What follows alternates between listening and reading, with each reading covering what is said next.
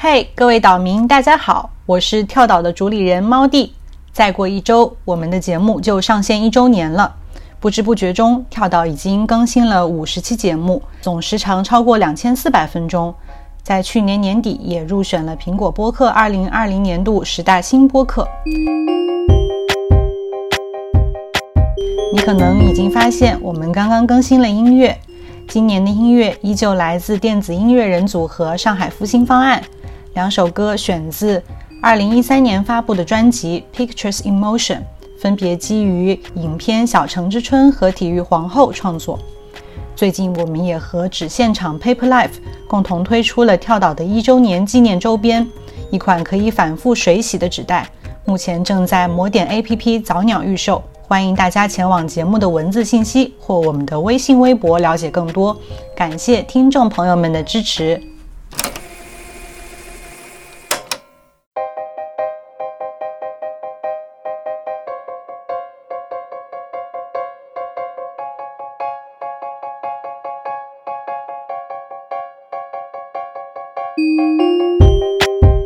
人的运作方式，包括甚至你的大脑的运作方式，就像一个磨坊一样。但是，假设你像一个孙悟空变成一个小虫子，钻到这个牛魔王肚子里，走进这个很复杂的这个机器部件，哎，你发现除了机械的运动，里面什么都没有啊。所以，很多创世神话做造人的时候，你除了捏它的形制之外，你还要吹口气，使死物变成活物的一个根本的转变，是是那口气，就挺好玩的。就其实还大家还是本质上觉得这个活活物跟死物、机器跟人之间有一条不可逾越的鸿沟。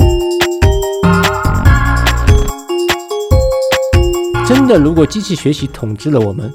那就永远没有进步了，因为它所有的对未来的预计全部是从已有的数据当中学习来的，即使没有进步。但人的创造其实有时候来自于错误。从哲学角度来看，就是科学它其实是一个一个纯然的一个冷静的旁观者。就是他要理理解这个世界的运作的基本机制，但技术不一样。像马林诺夫斯基这样的人类学家说，其实技术在这个意义上，就是说跟那个原始人的巫术，它的结构是很一样的。特定的时间、特定的条件控制下，有特定的人行使特定的程序，达到特定的目标。欢迎收听跳岛 FM。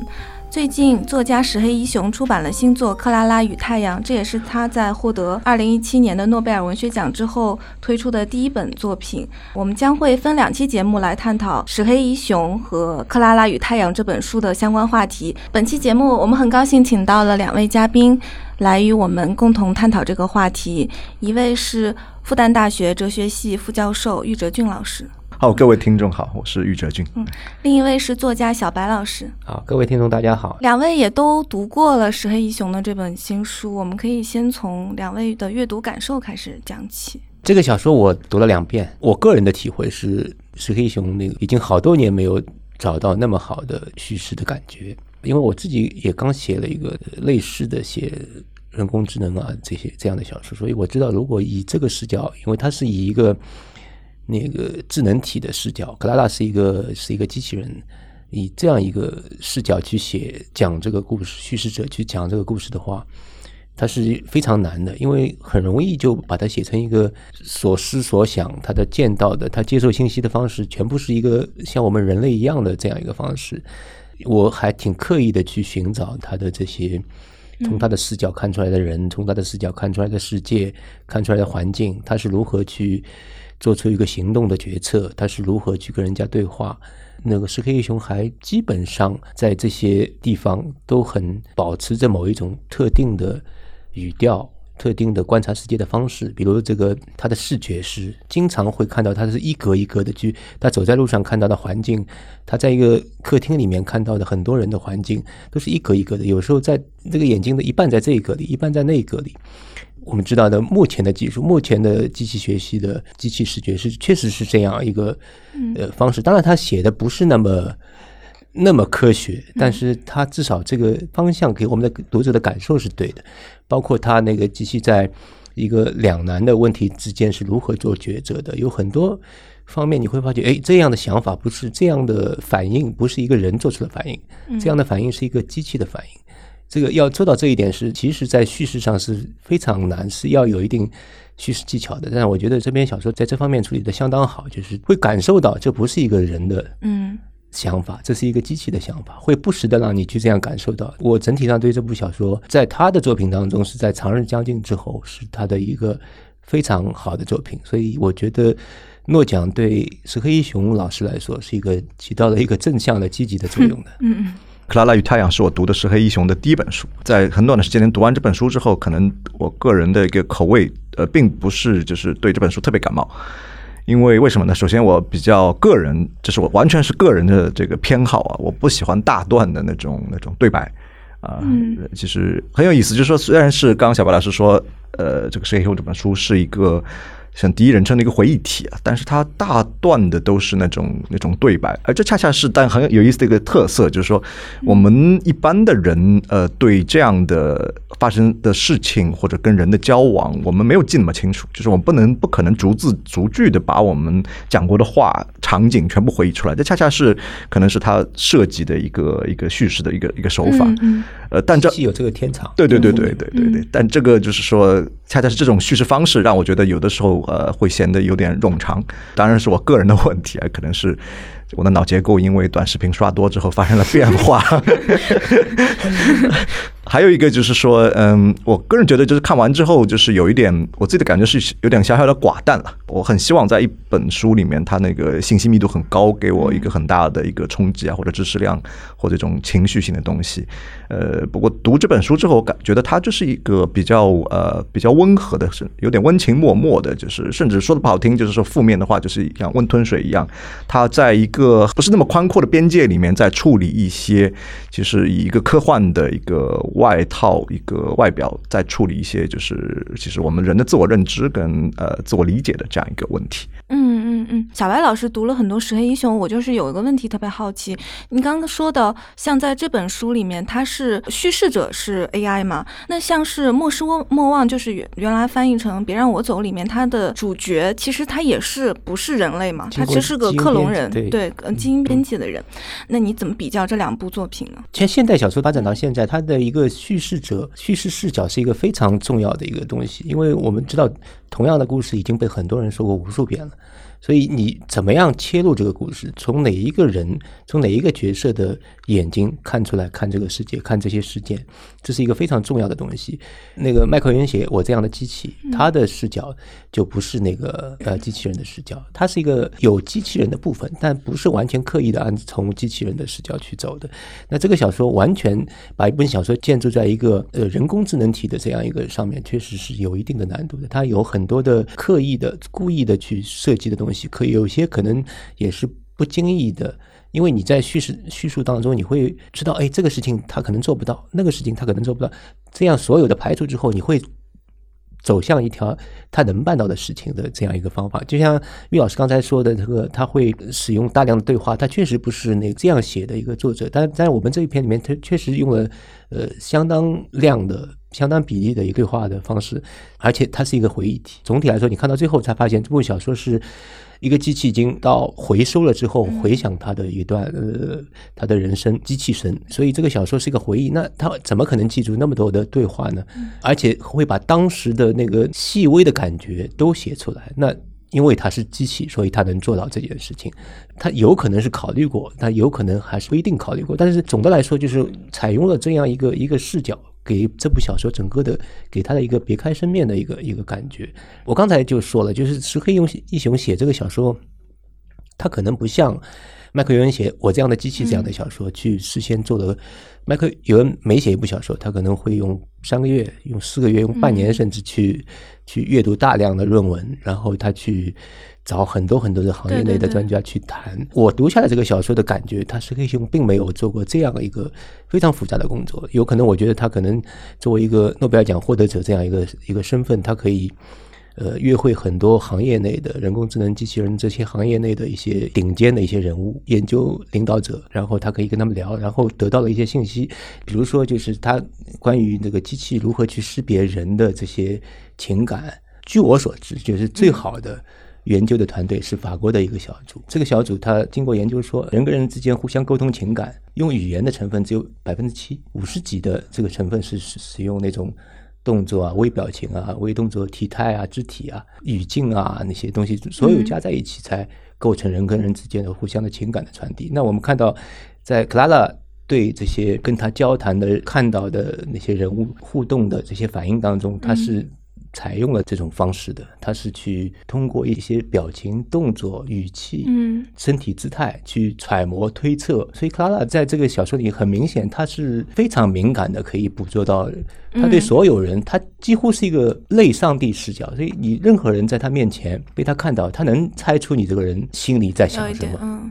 当然这是第一层的。当然，你如果你你心里在想有一些就是。多层的意向，他说他还需要学习，对吧？他自己说我还需要学习，所以他接近于一个全称的上帝的视角。读这本小说有一个非常有趣的感觉，就是他跟我们一般的读的从人人类出来的视角是有点不一样。小白老师刚才那个观察的点就是非常有意思啊，应该是一个写作者是非常对这个他的笔触是非常敏感的。我不知道呃，石黑熊他有没有去参考过就是技术的前沿的那些就是人工智能啊，然后赛博格啊这些东西。但我有个感受，我有个猜想或者说。就他，我在读他这个 Clara 这个叙事的时候，我感觉到有一个很明显的矛盾。嗯，就当他是比如说在前面几章，他一个人独处或者在一个橱窗里面看着外面的世界的时候，他对世界的描述有点像一个自闭症患者。哦，就说他有些自闭症患者，因为他一种对自己的那种那种极度不确信嘛，然后有一些我们常识性的一个前提，他。始终在怀疑，所以，但是他同时对这个外面的世界，比如说这个一个光、一个建筑的外形啊，或者一个车走过啊，一个一个什么乞丐啊，什么，所很多很多细节，他全部都能把握住。但是我们一般的人，这些东西对我们来说是是没有必要把握住，就会直接忽略掉了。这是一个模式，就是，但另外一个模式很有意思，就是他一旦进入和人的那个互动模式的时候，他又一点像，有点有点像一个亚斯伯格综合症患者。嗯，就这两个心理状态的结合，亚斯伯格症就就是那种那种，就是说他没办法移情，或者他一旦想要移情，他就陷入一种一种自我怀疑。所以就是有人的那种基本情感，他他缺乏共情能力，对对对，没有，或者他他有的时候描述我我，这是也是我阅读的时候产生一种异样感，就是这两种模式他在不停的切换当中，就是独处的模式是很我觉得有点啰嗦，就是冗长啰嗦，所以繁复啊。但是跟互动模式的时候，他又有的时候是很轻描淡写的一笔带过，甚至让我觉得就是有一个我们正常人类觉得是。不恰当的词汇，就比如说他感没有一些情感词汇，记得很清楚，他用一个善意。对人来说，善意是什么？这是很模糊的一个东西，是吧？嗯。所以我我阅读的感受就是，可能是他猜想啊，就没有更多的参考那技术，而是把一个亚斯伯格综合症和一个 那个自闭症患者的两个心情模式结合在一起写，创造了这个 Clara。所谓的仿生人，他其实是两种类型的病人的综合体。对，因为其实我们并不知道，这都是如果嘛。如果有这样一个一个 AF，就是 Artificial Friends 出来的话，嗯，这个东西还没有出来，所以我们只有一些猜想。嗯，这个这个，我觉得于老师说的还挺有意思的，就是他因为小说家在想象一个构思一个人物，他一定会采用他既有的经验，所以他在这里的既有的经验，我读的时候没有于老师这样的感触，但是于老师这么一说，我觉得还真是有。这个可能他们以后设计那个机器人可以参考一下于老师刚刚的意见。我我觉得他那个书里面其实。我觉得比较恐怖的一点就是，这这算剧透吗？反正就是一个变人嘛，就是这个机器人它面临着要变成人，有可能会变成人，有可能要替代真人真的小女孩的那个瞬间，它是怎么样选择的？那其中就是有一个，它能够变成人，其实是有一个逻辑，是说人性当中是没有任何东西是机器不能替代的，就所有的你认为你的。深爱你的人认为你独一无二的东西，全部都是可以通过算法和计算来完成，所以这个事情是有点写在小说里，是有点让人觉得恐怖吧？它是挑战了大家人类深知为人类的一种自信吧，或者说存在的意义。这个这个这个问题是一个，就是因为我们知道那个。人工智能大部分的重要的研究团队，在团队里一定有哲学家。他在这个团队里面，其实提供的就是这样的东西，不管是伦理学也好，有些就是你刚才说的这个最根本的问题，实际上就是一个意识的问题。就人造的智能体，它会不会产生意识的问题？所谓的意识，是一个空洞的口袋名词，就是它把任何东西都可以装在里面。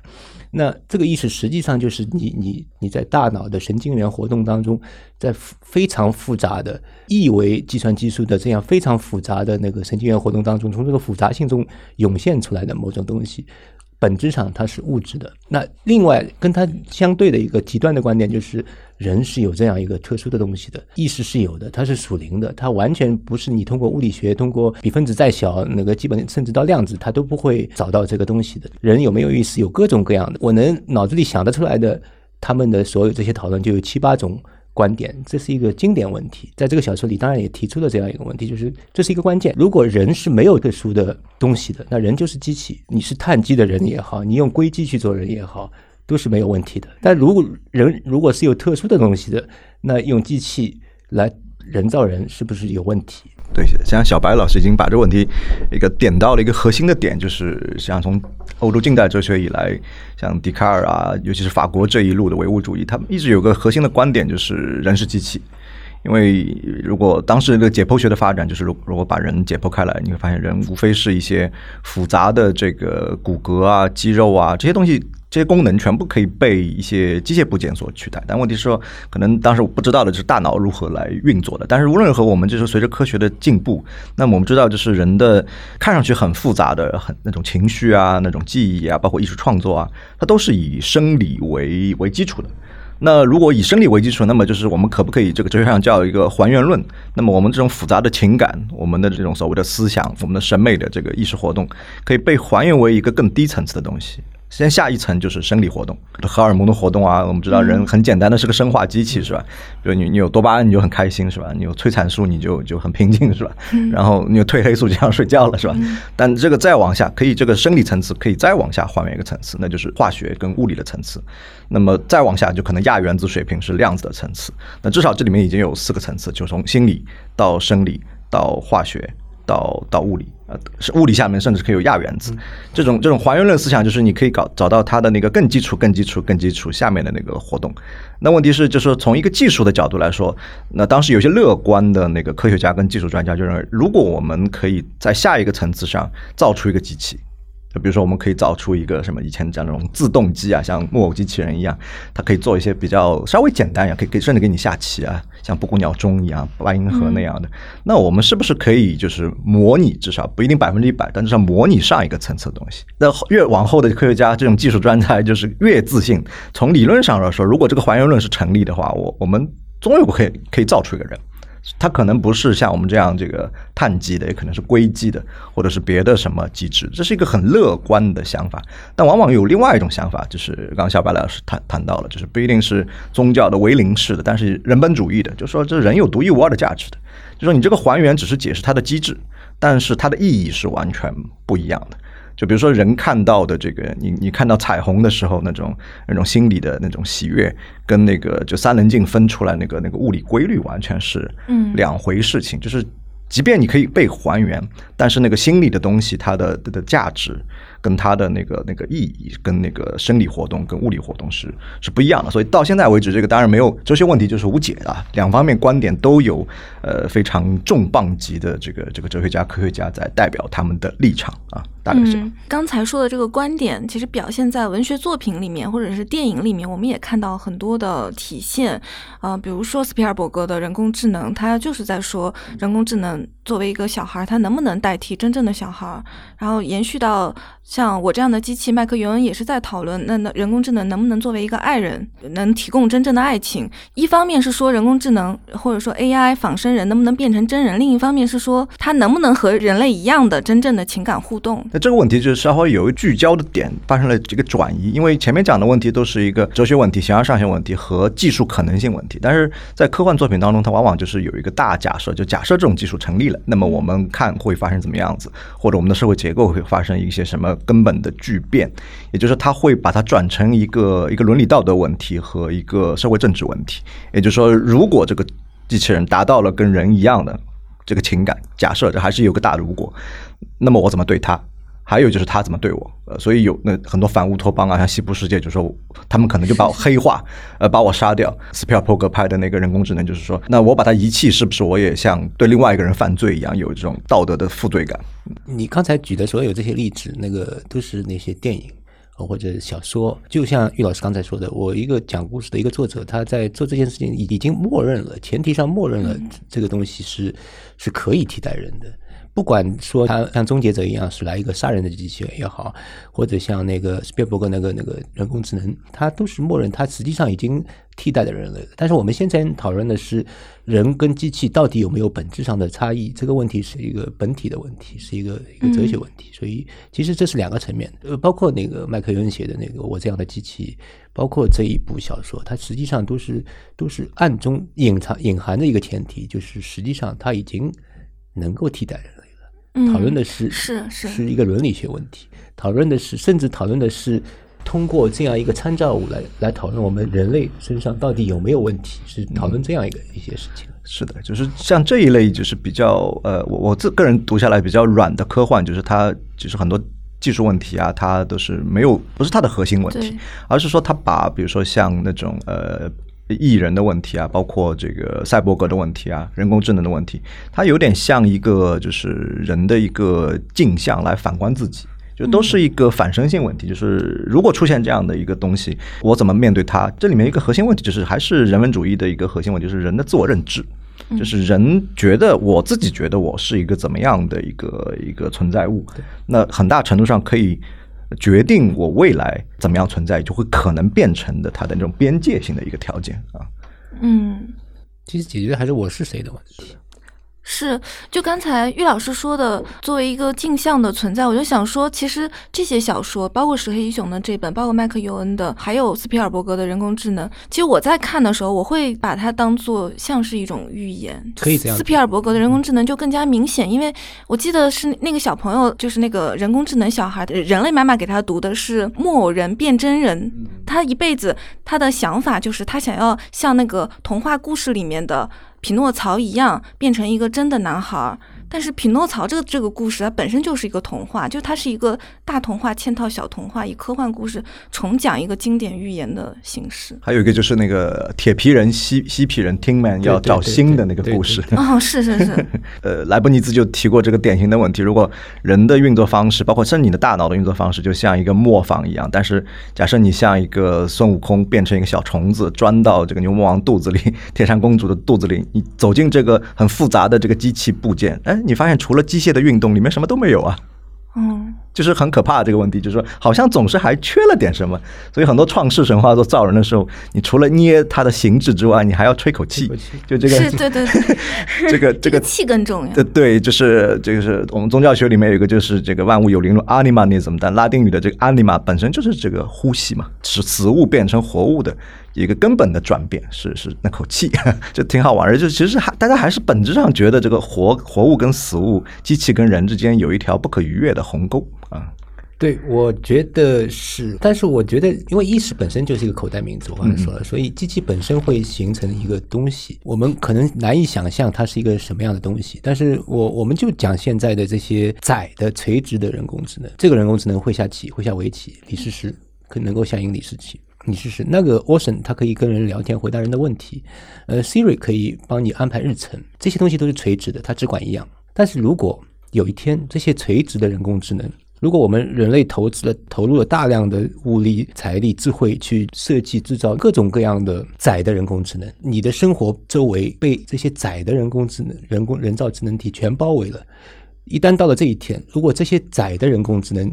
互相之间建立了某某种通信协议，人工智能可以绕过你。我们现在的智能说什么五 G、互联网、物联网、物联网啊，工业几点零啊，随便你叫它什么名字，但是就建立了他们之间的一个通信协议，可以越过你人的联系。我们现在载的人工智能说它是通过人作为媒介的，通过人的互联作为媒介的。但如果一旦机器和机器之间建立了这样一个物的之间的一个一个通信协议，它跳过你的人，有一个机器跟我说话，它可能听不懂我说的什么话，但是另外一个机器它可以识别我的表情。如果这两个机器之间产生了通讯，那它就能听懂我说的话了。所以它是有可能，就是按照技术路径来说，你没有理由说它不可能出现那样的东西。它的那样的东西，它的自我意识可能并不像我们人所想象的是以以个体为，它不是那个个体的自我意识，它可能是整个地球上的所有的人工智能体结合在一起的一个意识。这样一个意识是什么东西？我们现在根本就没没法去理解它。你如果假定你是一个克拉拉，克拉拉在跟我说话，你作为克拉拉个体，你不一定有一个意识，但是作为那个整体的一个智慧的一个节点的话，你可能具有那样一个。不知道叫意识还是叫自我，叫什么东西的东西。总体上来说，我不认为就是机器真的不可能就绝不会产生这样一种意识，但是这个意识可能跟我们现在讨论的这个东西还是不不太一样。对，因为我我们刚才讲的这个就更像是我们把它想象成一个要变成人。其实这里面有一个很有意思的就是，这也是恰恰我觉得回到这个小说里面，石黑一雄他很巧妙的东西，他讲一个未来的还不存在的，但恰恰用用第一人称叙事。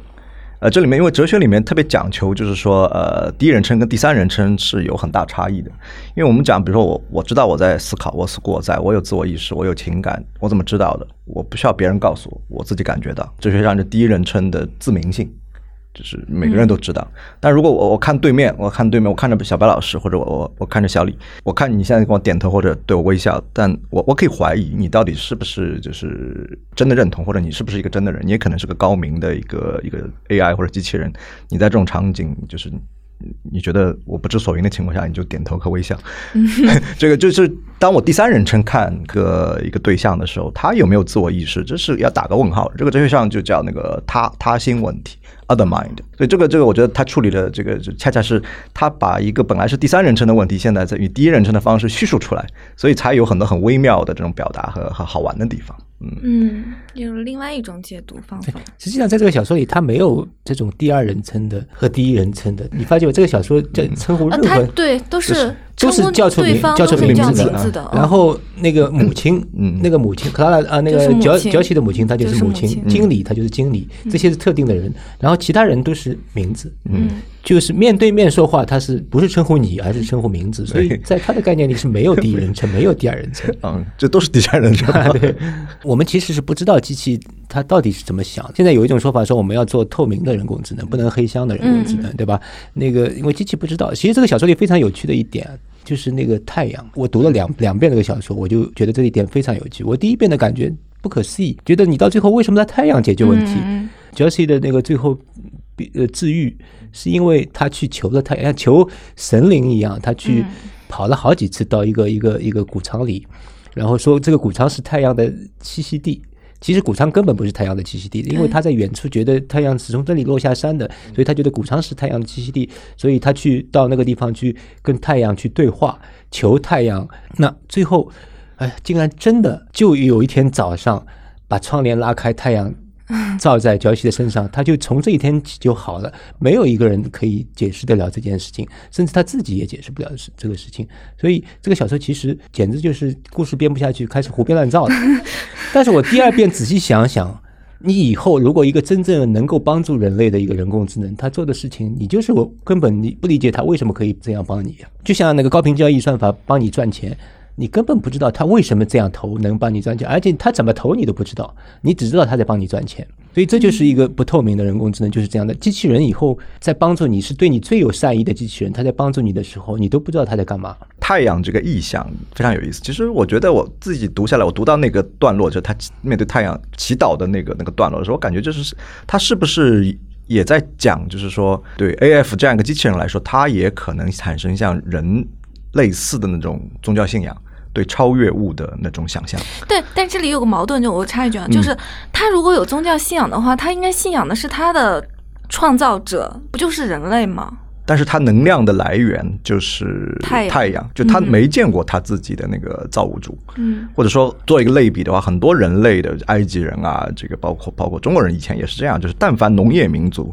他肯定是一个是崇拜太阳，第二个是崇拜土地。这两个是始终就是他声明的最根本的基础的一点，所以这个石黑熊是不是在这里面假设就是，呃，虽然他这个克拉拉在很多认知模式上跟我们不一样，但他殊途同归，最后都可以达到这种超越性的，就是彼岸的一种思维。我觉得，就太阳在小说里，从我的感觉，这就是他的一个就像最初的初始设定一样，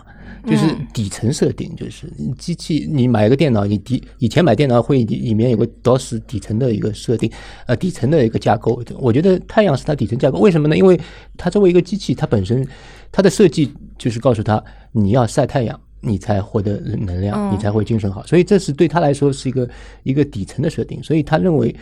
这个对他来说就像一个信仰一样，你不管做什么事，你都先晒太阳，就像我们以前不管做什么，你先求上帝。但是我我就没有想到啊，就是这个他这个对太阳的崇拜，竟然是如此的真诚，就是蛇黑熊完全没有用任何讽刺的。笔触在写，因为我想到斯皮尔伯格的人工智能，它里面也有一个信仰，因为他脑海中一直有一个画面，后来被证明其实它是那个 logo 嘛，是商标，就他想到的那个创世的神灵的形象，其实是他的出厂时候给它盖上的商标。就只是一个商标，对，但这就是一个经典问题，就是即便这是个错误的信念，但是依然会对人的行为产生巨大的影响。其实我刚刚在想问一个问题，就是说小白老师说那个对克拉拉来说，呃，太阳是它的一个出厂设定，对吧？那我想对人类这个种来说，这个。太阳也是一个出厂设定，说不定是商标。对对，不能说出厂设定，它是一个边界条件，一切必要条件的必要条件。生命就是这是生命产生的。真的，太阳系里面的生命，它就是要要有这个东西，不然就地球上连单细胞都没有，那就是蛋白蛋白质分单分分子的都没有。对对对，但其实我觉得它更多的祈祷的。我刚刚可能误导了大家，就并不是讲一个真的他创立了一个宗教啊怎么样，而是说他本来作为一个机器或者套程序，他应该拥有的很多东西都是绝大部分应该是实然判断啊，这这是怎么样就是怎么样的。他能够祈祷，说明有希望，嗯，希望就意味着他会想象一些没有实际发生的事情或者应该的事情，规范性的东西，那就是跟人已经没有差异了，就是说这个很。你说从这个角度上来说，克拉拉就是人类。对。但是克拉拉是一个非常，就是在小说当中，他确实有非常有很多很多自相矛盾的地方。就是看到他去最后去祈求太阳，我一直以为是个反粉的。我我也是一开始一直以为是 这个，我觉得就是到最后他一定会是失败的，因为我没有倒过来看，就是他肯定要失败。因为小说一般是这么 对吧？一般的小说我们到这里肯定是，但到最后他竟然真的让他成功了，而且用非常煽情的，非常就像一个大高潮一样的，让他成功的把这个人给。救活了，然后说你说是一个反粉的，或者是一个一个一个反高潮的东西，倒是脚气被他治好了之后，也就跟他疏远了，嗯，对吧？因为成长跟变了，对吧？那个是另外那个小说的那个另外一个点。对太阳这件事情，他毫不怀疑的就把它推到了这样一个高潮，我觉得还蛮好玩的。我我只能解释他是呃。就我刚才说的，他他会觉得机器是一个黑箱的，他即使帮助人类，也是一个黑箱的帮助。也许克拉拉自己都不知道为什么求太阳就解决这个问题了，但是在这个小说的这个世界当中，他求太阳就是能解决这个问题。可能还有另外一个一个解读，因为因为哲学里面特别讲，就是那个前后相继发生两个事情，不意味着因果性。嗯，也就是说，就是克拉拉求太阳跟 Josie 被治愈之间，可能就是偶然的一个事情在先，一个在后，这两个事情可以没有关联。呃，这这是一个一个休谟式的一个对一个看法。对，这其实是在这个小说里已经已经点到了这个看法，就是呃，克拉拉和那个那个那个呃，Jessie 的男朋友李克，嗯，两个人的对话当中，其实你从他们的呃事后的话中，你你感受到好像存在着这样一种可能性，因为他们两个都不确信是太阳的照射对他起了一个治愈作用，所以回忆的时候会说，哎，克拉拉的呃恢复。健康治愈是从那一天开始的，嗯，就是把那个仅仅作为一个时间点，而不是作为一个原因来来这样写。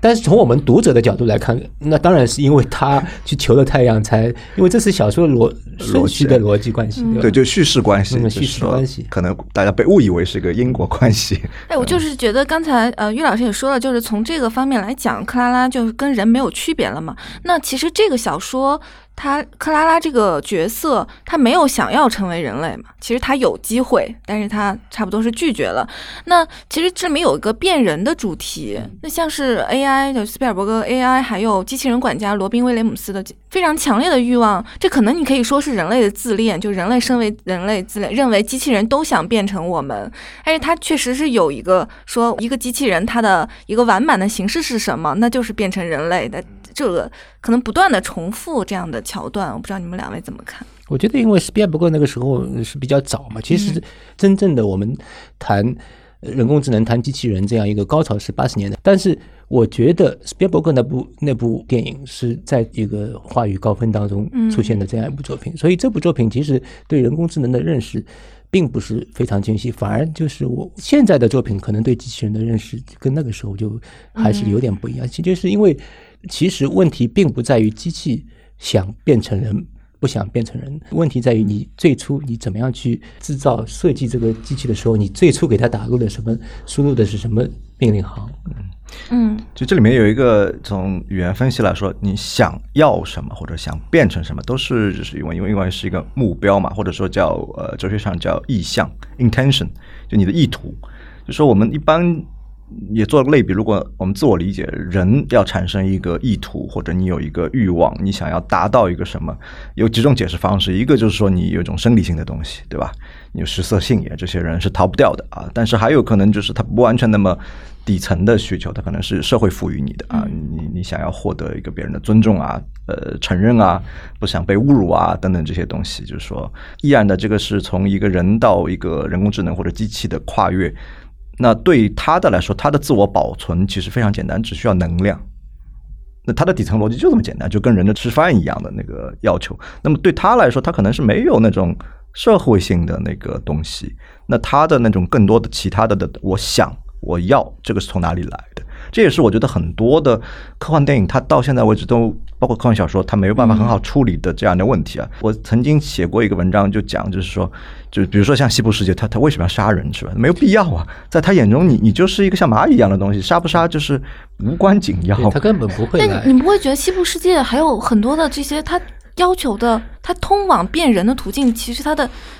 想要的东西，它是自由嘛？就是甚至说，他他一旦获得了那种超级智能，他已经自由了，他已经自由了。这个在这个同时，他就自由，他根本不需要去跟人去争 争夺这个。所以，因为你知道，写写叙事作品，写不管写剧本也好，写小说也好，他有得有个动力。嗯，我要把故事往前推着走，他必须有这个动力，所以他他会给他一个行动的主动性。我我有一个欲望，我有一个想要达到的目标，他必须要给他，这是他百合内在的一个一个整个叙事的要求。我觉得我看下来，最近就是唯一的一个可能在这方面稍微跟我想象比较契合一点，说合理一点的，就是那个超体。Lucy，吕克贝松导演的，因为那最后就他不是变成一个人形的东西，他最开始是个人嘛，对，但是他一旦获得超级智能之后，他就变成就是。先是先要先要获得能量，然后到电网里面，或者是任何形态的存在，就是它是一种变成了一种能量。对对，它一种场的存在，就不需要我有人的那个那个形状了，或者说它这个时候就成神了，就是说，对，它是变成 人，拿他无可奈何，就是说，反过来他对人觉得你你是无所谓的存在，就是说，但但是这个不太一样啊，Lucy 是从人 从人这个基础上跨入了，变成了一个超体。那像西部世界里面的角色，他一开始他。连人都不是，那就是如果它是以能量方式存在，或者是以算法方式存在，那。你像一个底层需求啊，人是因为又是哺乳动物，然后其实哺乳动物很大程度上我们是群居动物，然后又是其实是叫那种区域性动物 （territorial animals），所以我们对空间的要求是极高的。很多人人打仗为什么？人人人人要要打架为什么？就是要占有一个确定的边界嘛，是吧？但是如果它是一种无形的存在，那它为什么占有边界和空间呢？对，它不需要身体性，它不需要具身性的东西。它不需要有这个身体这样的边界，所以我觉得真的，如果真的有这种超级智能的话，它的存在形式一定是呃，就像于老师说的无形的，或者我觉得像是一个行星，以地球或者如果将来殖民火星了，以以整个呃行星系、恒星系呃为单元的这样一个整体的一个，当然是以蜂巢形式存在的这样一个整体的智能，它为什么要变成人？没有理由要变成人，除非他跟人 要发生关系，他才会变成人。是的，其实另外一个一个观念性的，我因为我之前稍微研究了一下，就是跟这个话题有点关系，很科幻的那个叫叫 transhumanism，呃，就是超人类主义。它里面也讲一个很早，就在零零零零年的时候，就他们有个超人类宣言，就一个很重要的，就 morphological freedom。形态自由，就是未来的人不一定要跟我们现在这个样子，就是两只手、两条腿啊，一个脑袋，就是大家五官也差不多。他是不是可以以一种就是你你无法想象的那个丑一点的牛头马面，或者说我我我长四条腿，或者说我就是我我想长一个章鱼的身体，可不可以？或者就是像小白老师那样，就是我是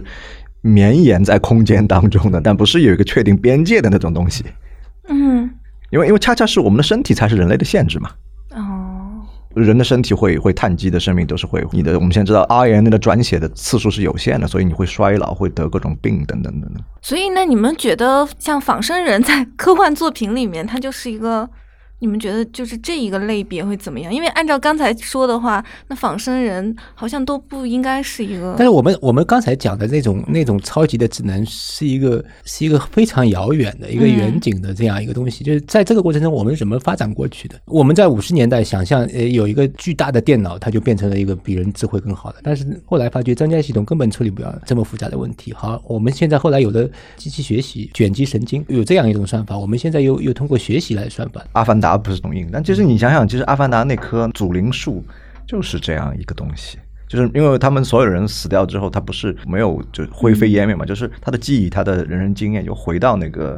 那个那个树里面去了，那那也是个大云盘，其实。对，嗯，这些东西都是可以想象的。那个类人，那个赛博格也好，就是增强的人类也好，那个不管你是用机械的外骨骼，还是用脑机接口内在的，或者生物基因改变的这种。这种超人类也好，这还是就是可能是一个阶段性的东西吧。对，那我们想象的也就只有是阶段性的东西。是，但是你你可以画一个长的那个一个愿景，呃，就像一个五百五百年计划一样。就一般是说我们现在人，然后呃有几条路径，一个就是 AI 取代我们，AI 跟我们并存，人也可以变成那种那种超人，超人之后可能就是变成。呃，所谓后人类 （post-human） 那个那个样子，那就是说，其实我觉得，就是我有一个一直以来的观点，就其实如果这个技术上任何一点的突破，都可能使得我们人这个种变成很多个亚种，或者说这个时候会有另外一些智能生物跟我们并行共存在这个这个世界当中，就人不再是唯一的智能生物。什么意思？人人，比如说，有的人你要坚持你要有个人的身体的形状，有的人就是说我我可以上传云端。哦，这就是很多科幻小说里写的。对对对，那从此之后，那这两批人就是走两条完全不一样的路了嘛。哦，这个意思。那上传云端的好处就是，你你可以，就是如果我们飞行器的速度还很慢的话，那我火星探险过去一次八年，那他们就没有寿命限制。对对，用用用直接用光子来传。那这就有个问题，就一方面是说变人，另一方面就是人要变成其他的东西。那可以变成各种各样的，你可以增强现实，你可以变成一个箱子，也可以呀。对。就是当当你提出什么是非人这个概念的时候，其实就涉及到就是一个绕不开人的自我认知的我是谁的问题了。因为你界定人是有一个确定边界了。嗯，未来简史两位都看过吧？我知道很多人不太同意赫拉利的看法，就是他提出这个观点，就是说。未来可能有资本的人吧，他能够替换自己的一宿的躯体，能够增强自己的大脑。就像《石黑一雄》小说里面也说了一些小朋友，他可以接受，他说的是提升吧，就可以进入更好的学校。这个会拉大人们之间的差距，就甚至连天赋这根本就不算一回事儿了。就所有的就会迅速的阶层化，就恰恰是我觉得这个石黑球在这个里面，他就是还在一个相对安全的边界，或者没有一很反乌托邦，或者他在这两极之间就是有一点取中道，或者有点摇摆嘛。所以你看，呃，我们也提到这个问题，就是他在讲到。那个 Josie 他为什么会得这个病？其实他就是因为提升造成他这个病。这个技术的发展恰恰是他生病的一个原因。最后他是要诉诸一种太阳崇拜这种非技术的东西来改善的。他其实某种程度上他对技术有一个小小的一个怀疑或者质疑在这个地方。他因为那个诺奖得了之后心情比较好。如果换了五年前之后写小说，他会写的更黑暗一点吧？真的，我也是。对啊，他就写的比较比较温暖、光明。这个。就增强人体这个，而且是可以，现在已经有很多生物黑客往自己身体上弄东西。而且你从未来二十年、三十年可以期待的技术，比如纳米啊，如果纳米电机做出来之后，它可以做纳米级的分子级别的机器放在人的身上，你可以去跑二十分钟路，就不用呼吸一下跑。为什么？你你的血液里充满了那个纳米机器人，他们帮你交换氧气，你不需要用红细胞来交换氧气。那你就根根本就不需要呼吸。其实这些东西其实是会对我们的社会发展、对我们的历史产生一个撕裂作用的，会把我们的整个的结构全破坏了。然后会形成什么样的结构？这是一个确实是存在的一个非常严重的问题。很多反乌托邦就讲，如果有新的技术出来，技术它可能是并不是代表的美好未来的一个一个前景，它可能造成人类就原有的问题的进一步放大，甚至造成一个全新的一个问题，社会撕裂啊，这个阶层的分化啊等等。也就是说，这里面有一个除了技术问题之外，其实很多技术专才它是呃，比较一根筋嘛，或者说他们的创造力就用在这个发明创造上面啊，这也没问题。但是这个后面必然会产生出来的一些问题，就是政治经济学问题，就是它比如说一个东西出来，我可以改造我自己的身体，那么它的价格是多少？有多少人可以可以接触到这种技术，可以用在自己身上？包括呃，当然。有很多，比如说那种那种那种呃，像前几年那个贺建奎南方科技大学做的那个未出生婴儿的这个基因改造的东西，这其实我们已经把这个潘多拉的盒子打开。当然，现有政策跟法律都是严禁这样做的，但对个体来说，这有点像什么呢？就是一个囚徒困境。就我问过很多这种呃跟我差不多年龄的人，就如果你未来生一个小孩，你你会不会有钱的话，会给他加强一下？呃，至少不一定加强，就是当然这界限很模糊。比如说，你可以不不生一些病，那就等于是加强了。对对吧？这这是这是个定义问题啊。那就是说，那那大家会觉得，哎，我我家邻居就是说，我觉得他们夫妻俩没有我们聪明，但是他们加强了以后，他们下一代就比我们小孩强很多了。这个，那就是像现在小家长补课一样。实际上，我们我们已经在用了，是很多年以前已经有一个那叫什么什么灵啊？你在参加严重大的考试前，你可以吃那个药啊，就不不睡觉是吧？就可以不睡觉考试。那个其实不是不睡觉的药，那个是真的能够。呃，增强你的不是，它是能够增强你那个大脑的集中你的注意力、记忆力的一个一种药。在实验室里，我们知道现在还有一种，就是至少在白鼠身上是是成功的，就是通过刺激你大脑中的，它不需要植入，它甚至在外面刺激那个白鼠的白鼠的这个这个有一些神经元当中的光敏感的神经元，那它就会增强它的记忆力，这增强很多很多倍的记忆力。所以这些。这些技术实际上现在你是可以看到的，它完全能够做到。但是这些技术一旦落地，它会对社会造成什么样的东西？那是一个成问题的问题。也可能是一些非常偶然，你都没想好，然后它一旦投入市场之后就被滥用的一些一些技术。前面讲的都是一些，比如说我们的个体角度啊，就是说，我说会父母在选择自己孩子要不要加强的情况下，他会陷入囚徒困境，像我们现在补课一样，是吧？但还有另外一个，就是如果集团，尤其是国家为单位，就像这次这个新冠疫苗，就是有的国家先有了疫苗，那有些国家就是它没有个这个科研能力。那如果这是它全民这个国家就达成免疫了，那那它肯定有很多那种优势嘛，先发的这个这个条件。那甚至有些东西它可以运运用在不是治疗，运用在比如说军事啊，嗯，你这个身体啊比人别人强，然后握力比人大，然后这个记忆别人比别人别人。强好多倍的情况下，那这个就是两两个国家之间，它就是永远失去了这种平等对抗的这种可能性了。就是我我在想啊，就是所有的这些要加强、增强，这似乎都是一个以效率为核心的一一个思考方式。所谓的嗯，这叫工具理性主义吗？那那这个就是以以这种为。单一的思考的模式，那之后会造成什么样的后果？是不是很多的东西就会消失了？我之前在看一本书，它里面就是在说，海上原来海上是要用水手来判断整个航海的这个路线，还有有没有风，然后看鱼儿游的这个状况。但是自从有了技术的发明，就再也不用水手蹲在那里看了。一方面是会让整个航程变得非常的安全，另一方面他认为一些诗意的东西就消失了。可能诗意在我们这个时代。看来是非常奢侈的，但它确实存在过。嗯，我觉得你刚才讨论的问题，其实很多科幻小说，包括甚至刘慈欣，好像也也就是一个文明，如果它没有这个伦理，没有这个哲学基础去驾驭一种技术的话，那这些这个技术你到了这个文明手上，它会反过来。反噬这个文明的，这是很多科幻小说都这样写的。但是我觉得里面还有一个问题，就是其实根本不用等这个技术到，就比如说我们说人工智能会危及人类生存，大家都在讨论这个问题。但实际上，我们不用等到人工智能真的来了，这个超级人工智能，你在追求这个超级人工智能的过程当中，就会产生一些一些问题。就人类实际上在追求人类梦想本身造成的反噬自己的。造成的毁灭性灾难，然后进入一段漫长的停滞期，甚至倒退时期，这样的历史实际上在人类历史上占了绝大多数。嗯，真正的发展期其实一直是很短，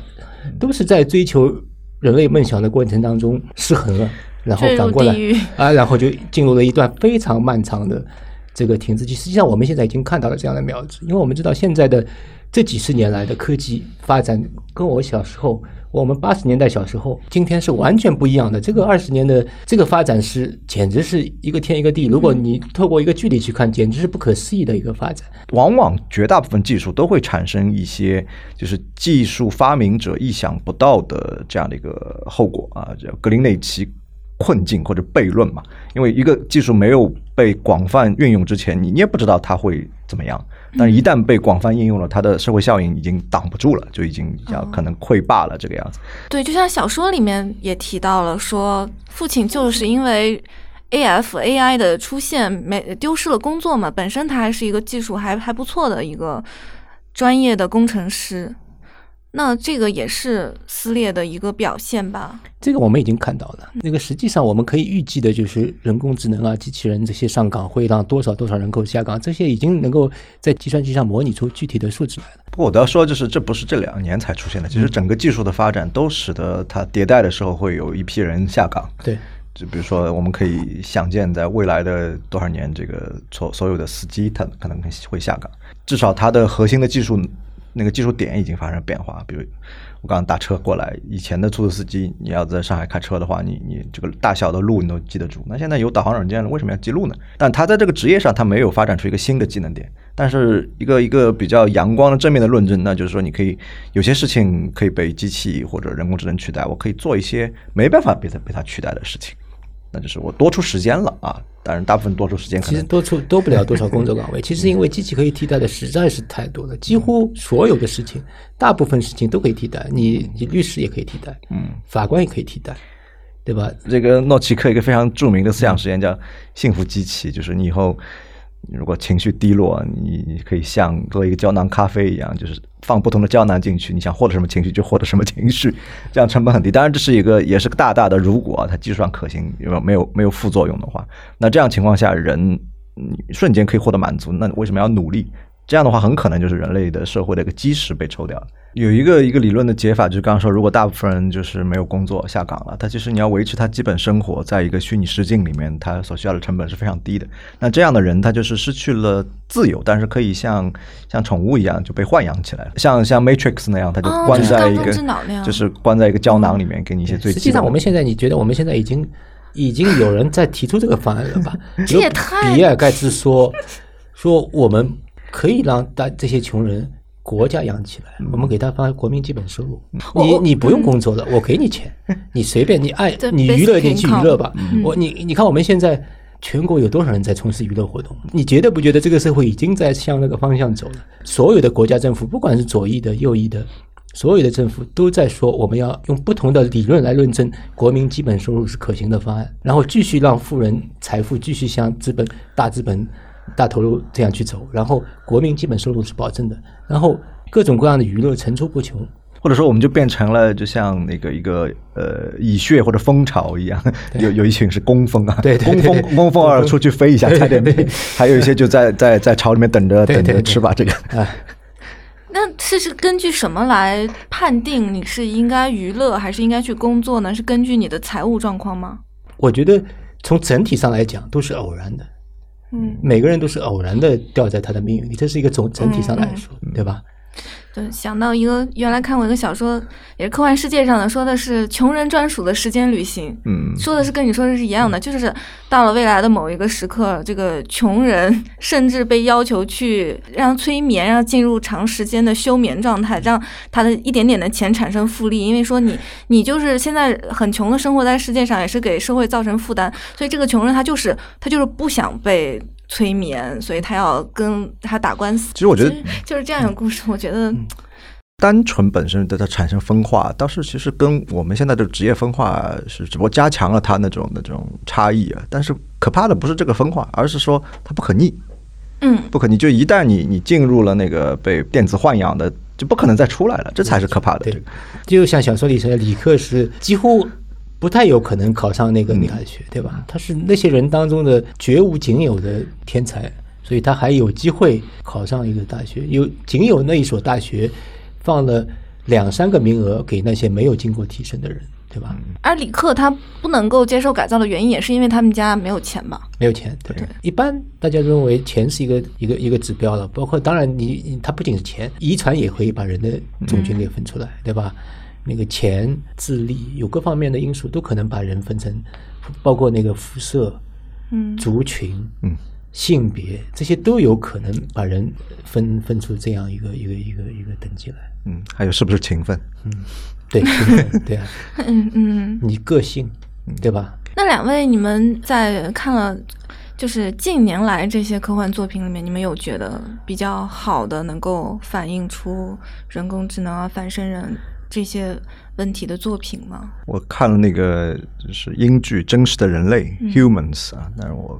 里面也讲到那个 Sexbot，本来是个家政服务机器人嘛，对对对然后因为这个妻子是律师，经常不在家，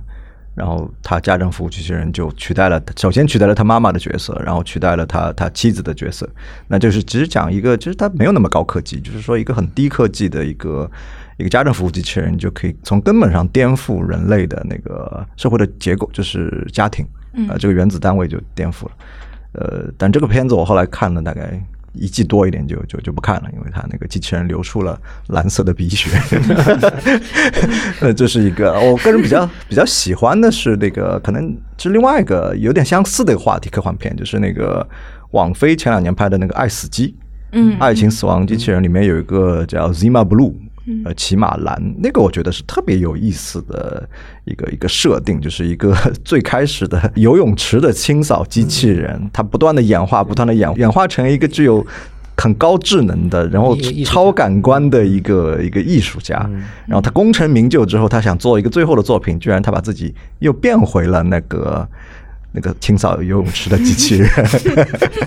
就而且他说的为什么我总是画所有的东西都是那个那个蓝，就是有点像克莱因蓝的那个感觉，但其实就是因为我我当年就是就是清扫游泳池，不是一个 evolution，不是一个进化，不是 progress，而是 degrade，就回去的那个感觉，因为他觉得那个超感官对他来说有点 过载，太烦了那个心，所以我觉得这个有很多很东方很很道家的想法，很佛道的那个想法，回去了就是说，我自己讲小说的话，我科幻那个类型里面，我比较喜欢福诺文奇的小说，彩虹尽头》啊，那个《深渊上的火》啊那些小说。去年还有一部叫《Next 下一代》，那是标准的，就是讲一个公司设计一种算法，这种算法悄悄的瞒着人，就变成了一个超级智能，然后。然后这个超级智能就就很迅速的连接了所有的地球上所有的智能设备，你家里的那个那个呃伴侣那个那个 Siri 那种东西，或者谷歌 Home 那种东西，然后造成了那个那个危机那部剧，但是它完全拍成了一个就是动作类型剧，但整个架构还是挺有意思的。它跟《终结者》完全不一样，因为《终结者》八十年代我们完全不知道将来的这个超级智能到底什么样子，因为那个时候八十年代已经有学习算法这种这种思路，所以那个拿出了一个像类似于那个儿童玩具一样的一个突破学的块块方块都连接在一起的一个一个玩具。往桌上一放，暗示这就是那个人工智能。八十年代也这个是个非常超前的，说明好莱坞拍电影确实是有大量的真正行业内顶尖的人在他们跟他们讲这些事情的。所以在八十年代，我们根本不知道什么东西了，他已经能够拿出一个模型来说，哎，这个就是未来的算法的。是终结者。等我看到第二、第三集的时候，我才突然意识到，它的一个前提是北美防空司令部的那个超级计算机对对对发疯了，就是说，对 就是这这其实发疯这个事情是我很就是我们没法解释的一个 malfunction 一个故障，就是说，那其实就是讲的一个就是。前面讲的那个什么，一个一个黑箱，你也不知道为什么，它就这样了。这个就是你的后果，它的它的作用是不可控的。嗯，就是对于这种不可控的恐惧，是的。其实刚才玉老师你说到，呃，他呃那个人类那个剧里面他不是流蓝色的鼻血吗？我就在想说，为什么就我我在玩一个那个底特律变人的一个 PS 四游戏，它也是一个科幻的游戏，然后那里面的也是流蓝色血，我也玩过对啊，你也玩过，对，你不觉得它是一个对于这种体液如此的迷恋，就是如此的想要制造出可以和人类体液相。比拟的东西，哪怕它是蓝色的，它也一定要有一个体验这是从性的感受里面来的，确实是从性的感。因为其实很简单，人类的技术真正形成突破的都是这几个点，一个是战争，嗯一个是性，嗯，还有当然还是食物。小说里面这个《克拉拉与太阳》里面，它有一段我记得我记得不清楚，也用了它的体液，但是那个体液是起到什么破坏作用的？对，对对对，从他 的后脑勺，对，很奇怪这个。那其实我们现在大部分人，就是尤其对中国人来说，我们不大严格区分就是科学跟技术这两个事情，我们都连在一起，科学、科技、科技，呃，连在一起讲。那就是我自己，比如从哲学角度来看，就是科学它其实是一个一个纯然的一个冷静的旁观者。就是他要理理解这个世界的运作的基本机制，但技术不一样。就是从 Francis Pagan 开始，他就是知识就是力量，他是以那种那种掌控、操纵为为确定目标了。就你刚刚说那个工具理性啊，所以像像马林诺夫斯基这样的人类学家说，其实技术在这个意义上，就是说跟那个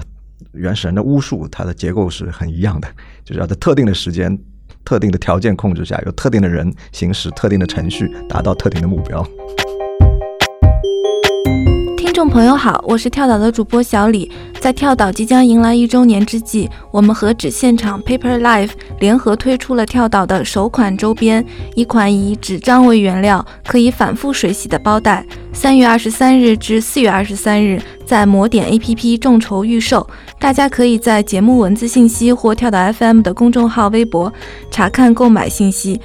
感谢一年来的陪伴，希望这款周边能够给你带来阅读与分享的温度。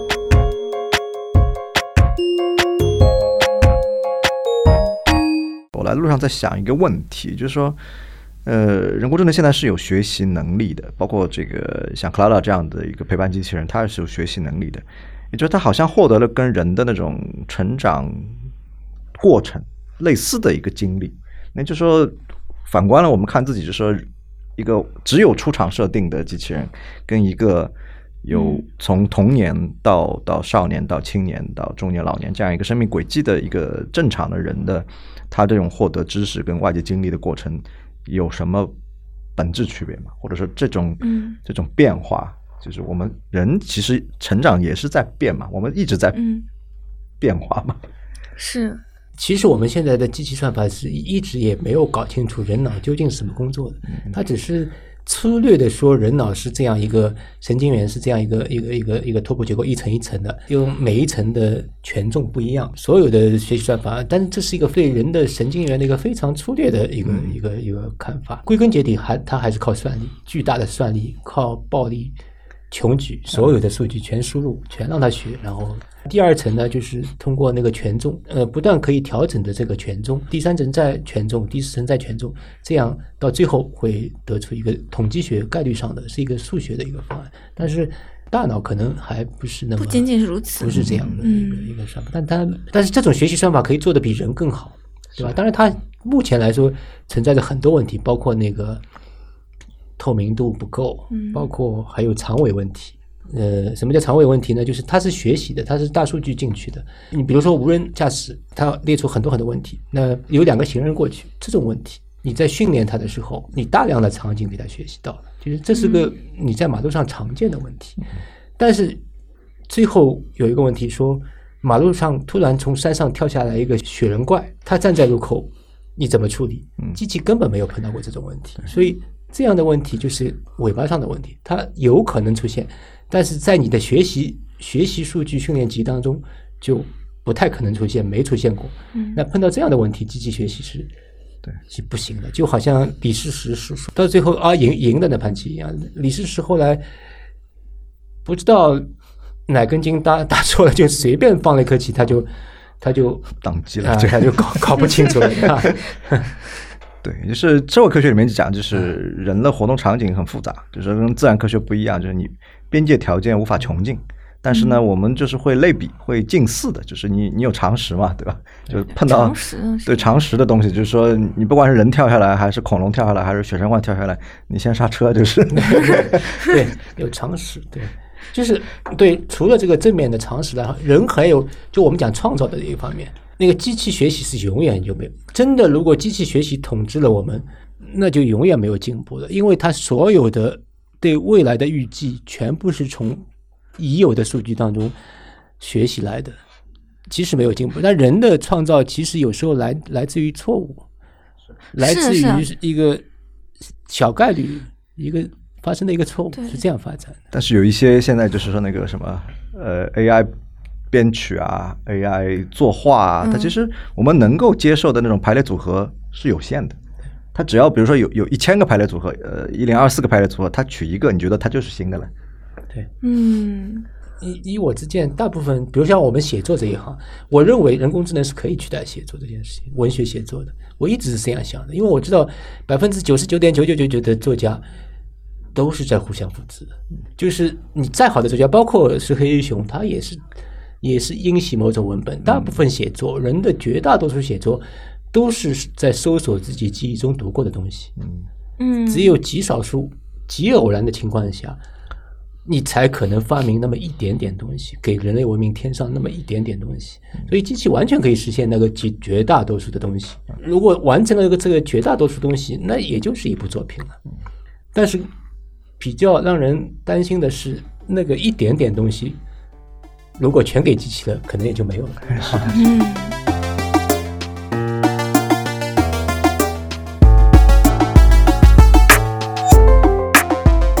节目的最后，请两位老师为我们的听众各推荐一本书吧。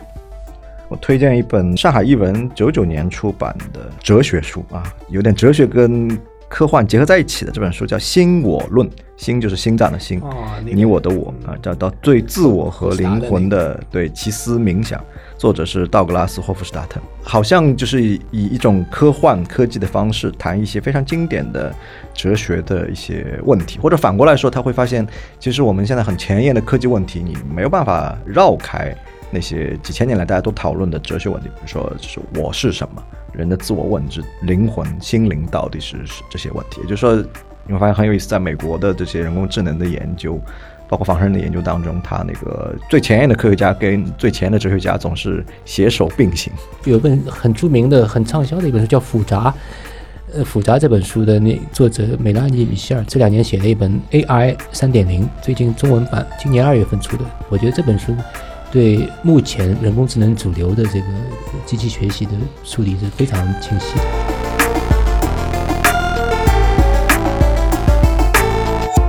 好，那今天的节目就到这里，也感谢两位老师的参与，好谢谢大家，欢迎收听下一期节目，下一期节目还是跟石黑一雄相关的，然后谢谢大家，再见。好，再见，谢谢大家。嗯谢谢。